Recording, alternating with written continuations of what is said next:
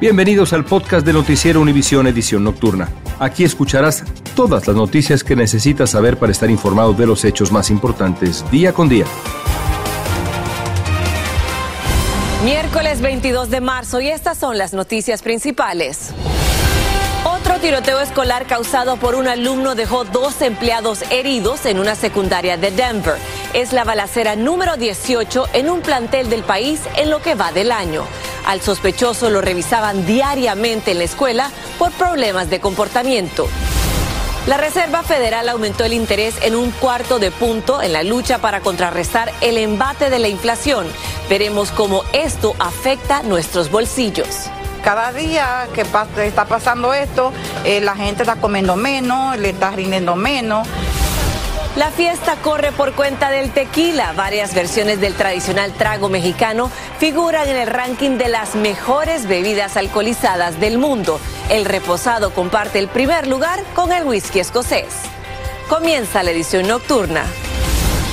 Este es Noticiero Univisión Edición Nocturna con León Krause y Mike Interiano.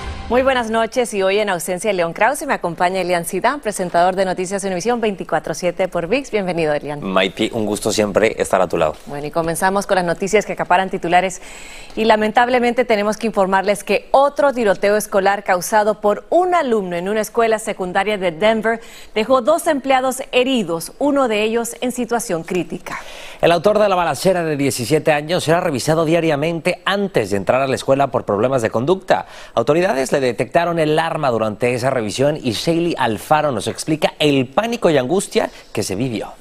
Pensé que sería el último día de mi vida, dijeron varios estudiantes de la escuela Denver East High School luego de pasar varias horas encerrados en salones de clases mientras la policía buscaba a Austin Lyle de 17 años, quien disparó en contra de dos trabajadores dentro de la escuela. Visiblemente afectado, Marco Lozano dijo que de haber llegado unos minutos más temprano a la escuela podría estar muerto. Pasó en el primer piso y si yo entré un poco más tarde, pues yo me vi, yo, no sé. Sí. La emergencia provocó pánico entre los padres de familia quienes acudieron a la escuela de inmediato. Estoy en shock, no puedo creer que esto volvió a suceder, dijo esta madre de familia al acudir a buscar a su hijo. Los estudiantes también se unieron a las demandas indicando que se sienten inseguros. No, es que yo estaba en el auditorio cuando pasó todo eso. Y luego ya cuando pasó nos metieron a los, a los salones y ahí nos tenían. Francisco Alba, encargado de las investigaciones del caso, confirmó que el incidente ocurrió en horas de la mañana en el primer nivel del edificio. Esta mañana un niño vino a la escuela y por orden de incidentes que pasó en el pasado, eh, se estudió que la escuela tuvo que esculcar al niño y cuando pasó ese incidente el niño sacó una pistola y desafortunadamente disparó a dos adultos. La emergencia se mantuvo por varias horas en el centro educativo dado que el pistolero escapó de la escena armado, mientras que los heridos fueron trasladados a un hospital. Sheila Alfaro, Univisión. Y el país está pendiente del proceso legal que le sigue al expresidente Donald Trump, que cada momento toma nuevos giros con repercusiones en el mundo de la política. Nos enlazamos en vivo con Pablo Gato, que se encuentra en Washington y nos tiene la actualización de esta tormenta política. Muy buenas noches, Pablo. ¿Qué se espera para mañana en este caso del presidente, el expresidente Trump y la actriz Stormy Daniels? Muy buenas noches. Él sin duda quiere que este caso básicamente concluya y acaba de decir que el caso contra Trump debería cesar de inmediato y añadió que Michael Cohen, que es su ex abogado y la principal, el principal testigo contra él, podría o debería ser perseguido por mentir. Mañana el gran jurado se reúne de nuevo, posiblemente llamarán a declarar a Michael Cohen y después ya el gran jurado deliberará y decidirá si finalmente encausa a Trump o no. Y esas fueron las últimas declaraciones que hizo a través de la red social que él ha usado para desde anunciar que van a hacer este juicio hasta lo último que acaba de mencionar y acaba de mencionar Pablo. Pero este no es el único desafío legal que tiene el expresidente. ¿Cuáles son los otros? Explícanos un poco qué es lo que está pasando. En efecto, tiene cuatro muy importantes. El primero es en Fulton eh, County, en el condado de Fulton, en Georgia, donde deben decidir si enviar a un gran jurado o no eh, la sospecha o la acusación de presunta interferencia en las elecciones pasadas. Después, el tema de los documentos en Mar-a-Lago secretos, encontraron 11.100 de ellos secretos. Finalmente, el tema del asalto al Capitolio del 6 de enero y también en abril comienza un juicio de una escritora que lo acosa, eh, lo que lo acusa por violación presuntamente según ella. Elian. Pablo, muchísimas gracias por ese informe. Y en medio de la crisis bancaria que atraviesa el país, la Reserva Federal aumentó la tasa de interés por novena vez consecutiva. En esta medida, también el Banco Central está tratando de controlar la altísima inflación y tranquilizar a las entidades financieras. Y aunque el incremento es de solo el 0.25%, habría amplias repercusiones para el bolsillo de los consumidores, tal y como nos cuenta Fabiola Galindo. ¿Me puede dar dos días de chuleta, por favor? Hoy, desde hace exactamente un año que Fiordaliza viene escuchando que el gobierno federal empezó a subir las tasas de interés en un intento por paliar la inflación. Los más necesitados nos está afectando, porque cada día que está pasando esto, eh, la gente está comiendo menos, le está rindiendo menos y, y hasta para la renta. La inflación y el desempleo durante la pandemia, dice, han sido un fuerte golpe a su economía. Ahora mismo yo salí de la casa con 60 dólares y no casi no llevo nada. Lo ¿Qué que llevo... dejado de comprar, por ejemplo? Bueno, se compra poca fruta. Te lo voy a hacer ahora mismo. También significa mensualidades más altas por hipotecas, pagos de automóviles y negocios. Porque la tasa de interés eh, limita la inversión privada. Y esta situación pues se puede se puede impactar en lo que es el mercado laboral. Además, las temidas tarjetas de crédito. Cuando tú tienes una de crédito, tú nunca terminas de pagar pero la escalada podría estar a punto de llegar a su fin, como insinuó el director del Banco de la Reserva Federal. No anticipamos que estos incrementos seguirán siendo apropiados, dijo hoy. Piensa que pronto empezarán a estabilizarse en parte para recuperar la confianza en los bancos, cuyas entidades regionales colapsaron en los últimos meses. Además, la inflación anual bajó al 6% en enero, desde un 9% en junio del año pasado, un récord de 40 años. La meta del Banco de la Reserva Federal es que la inflación baje al 2%. Fabiola, ante este nuevo aumento, ¿qué están recomendando los expertos?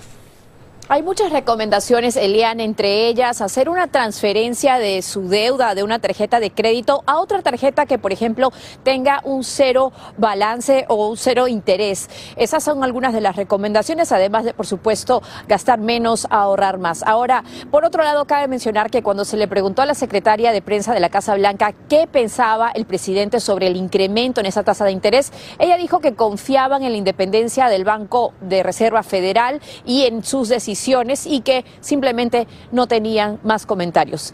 Maiti, regreso contigo. Muchísimas gracias, Fabiola, por esos consejos y ese reporte tan completo. Les cuento que Estados Unidos le concedió la visa humanitaria a la madre de la soldado Ana Basaldúa, encontrada muerta en la base tejana de Fort Hood. La señora Alejandra Ruiz dijo que planea llevarse el cuerpo de su hija a su natal Michoacán. Asistirá a un servicio religioso en memoria de ella mientras continúan las investigaciones de los motivos que llevaron a su muerte a esta joven de apenas 20 años de edad. Estás escuchando la edición nocturna de Noticiero Univisión.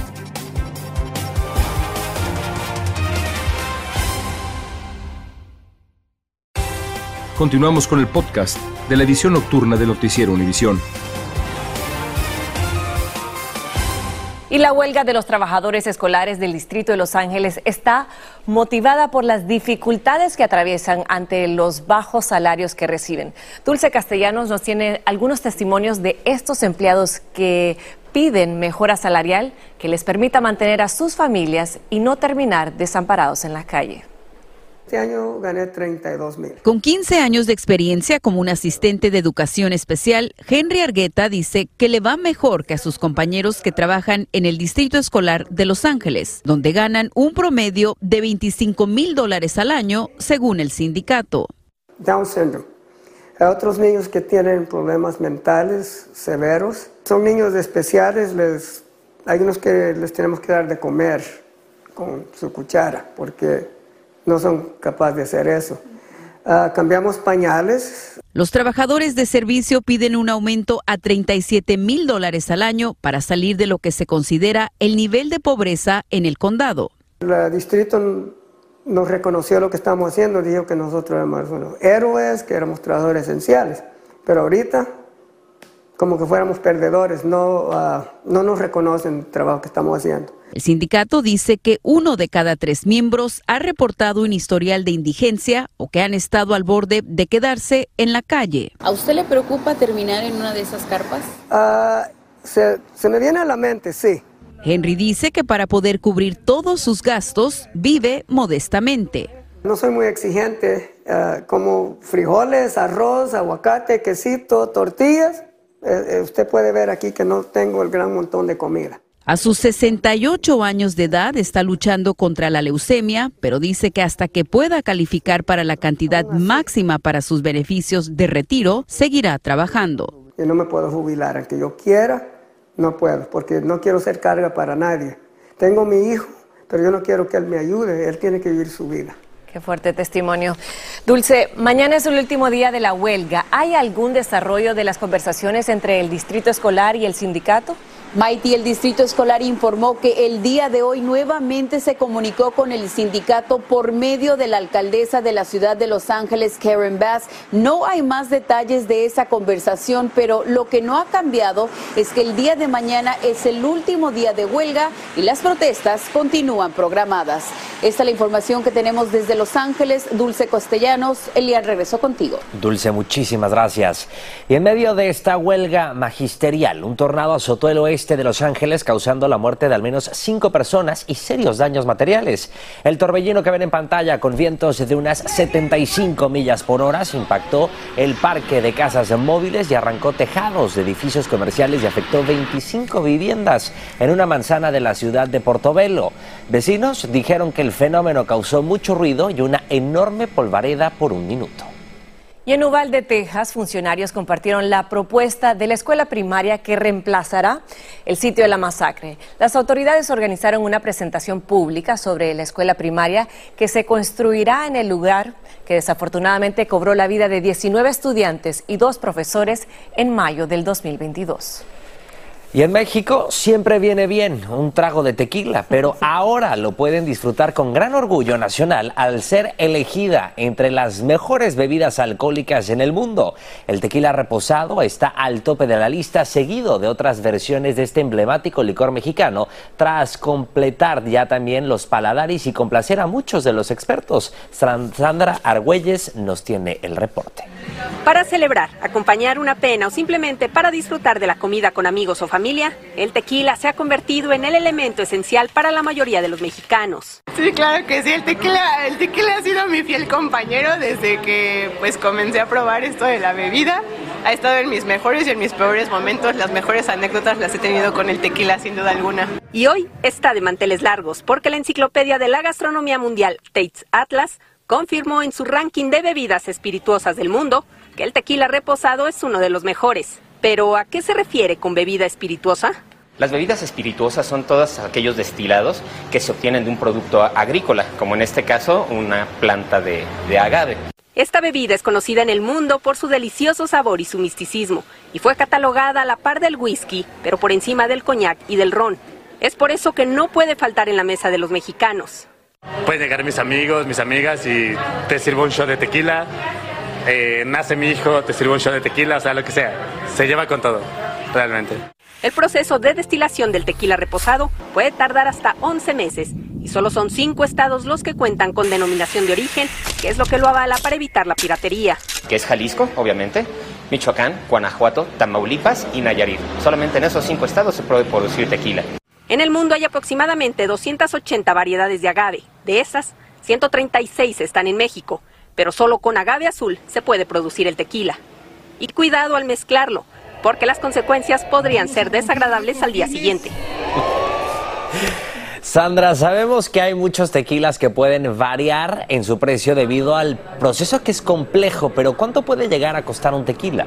Elian, una botella de tequila puede llegar a costar incluso hasta 2.500 dólares y esto depende del proceso en el que permanezca en la barrica, que puede ser hasta de 12 años. Y pues bueno, nosotros ya vamos después de este enlace a comenzar a festejar porque ya nos prepararon aquí, ya tenemos el tequila, los limones y la sal para decir salud y brindar por nuestro tequila muy, muy mexicano. Pero no me olvido de ustedes, salud.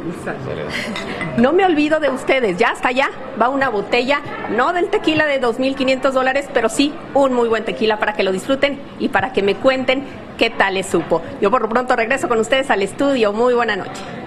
Y de un tequilita ahora vamos a hablar del sueño, pero precisamente de un tema que no solo afecta a los niños, sino también a nosotros los adultos, es el dormir bien. Y es que los expertos aconsejan que establecer una rutina del sueño antes de irse a la cama es necesaria para así tener una higiene del sueño. La rutina del sueño abarca las 24 horas del día. Por eso es recomendable exponer a los menores a la luz natural durante las primeras horas de la mañana y de ser posible que vaya a la escuela caminando o en bicicleta para que así empiece a activarse y hacer ejercicios. También el mantener horarios regulares de comida, especialmente en la cena, que debe hacerse mucho antes de ir a la cama. Otro consejo importante es no utilizar pantallas dos horas antes de acostarse, ya que es bastante necesario aumentar el contraste entre el día y la noche. En la luz, tener actividad y en la oscuridad, pues desactivación total. Y en cuanto al ronquido se refiere, debe saber que puede tener implicaciones físicas y neurocognitivas. Y es importante mantener al pediatra o a su médico de cabecera al pendiente, ya que puede ser una condición temporal como volverse crónica. Y la comunidad hispana de la Villita en Chicago continúa alarmada por la desaparición de mujeres, quienes luego aparecen muertas en las últimas semanas. Una de las más recientes en desaparecer y ser asesinada fue Rosa Chacón tras el hallazgo del cadáver también de Reina Cristina, de solo 20 años de edad en febrero. Las mujeres de la comunidad piden más seguridad. A ninguna hora podemos salir porque ya tenemos miedo y pues este pienso que las autoridades nos tienen que ayudar porque pues para eso están. Hoy se realizó también una manifestación frente al cuartel de policía que logró que las activistas en contra de la violencia en la villita hablaran a puertas cerradas con detectives del área. Se espera que así mejore la seguridad. Ojalá que así sea. Y los Centros para el Control y la Prevención de Enfermedades informaron de dos muertes por una rara bacteria hallada en gotas para los ojos. En total ya son tres los fallecidos. También se han producido casos de pérdida de visión y extirpación quirúrgica de globos oculares. Las gotas de Global Pharma Healthcare, distribuidas por Esri Care y Desma Pharma, ya fueron retiradas del mercado. Continuamos con el podcast de la edición nocturna de Noticiero Univisión. Noruega, país miembro de la OTAN, comenzó a transportar por carretera el carro de combate principal Leopard A2A4 y montándolo en un avión de carga para ser trasladado a Ucrania junto con otro material militar. Ucrania ha pedido que le suministren tanques de combate y aviones para poder seguir conteniendo la invasión rusa a su territorio, la cual comenzó en febrero del año pasado. Y policías bolivianos lanzaron gases lacrimógenos para dispersar una protesta de profesores en La Paz contra un nuevo plan de estudios y exigiendo aumento del presupuesto para educación. También dispararon perdigones, pero los manifestantes los desafiaron arrojándoles diversos objetivos, incluso artefactos explosivos. Los maestros amenazan con bloquear las carreteras el viernes si el gobierno de Luis Arce no satisface sus demandas. Y en México, la Fiscalía General de la República detuvo a nueve policías por su presunta responsabilidad en la desaparición de los 43 estudiantes normalistas de Ayotzinapa en septiembre del 2014. En un comunicado se confirmó la detención de siete elementos de la Policía Estatal y dos policías municipales de Iguala. La Agencia de Investigación Criminal dará más información al respecto. Gracias por escucharnos. Si te gustó este episodio, síguenos en Euforia, compártelo con otros, públicalo en redes sociales y déjanos una reseña.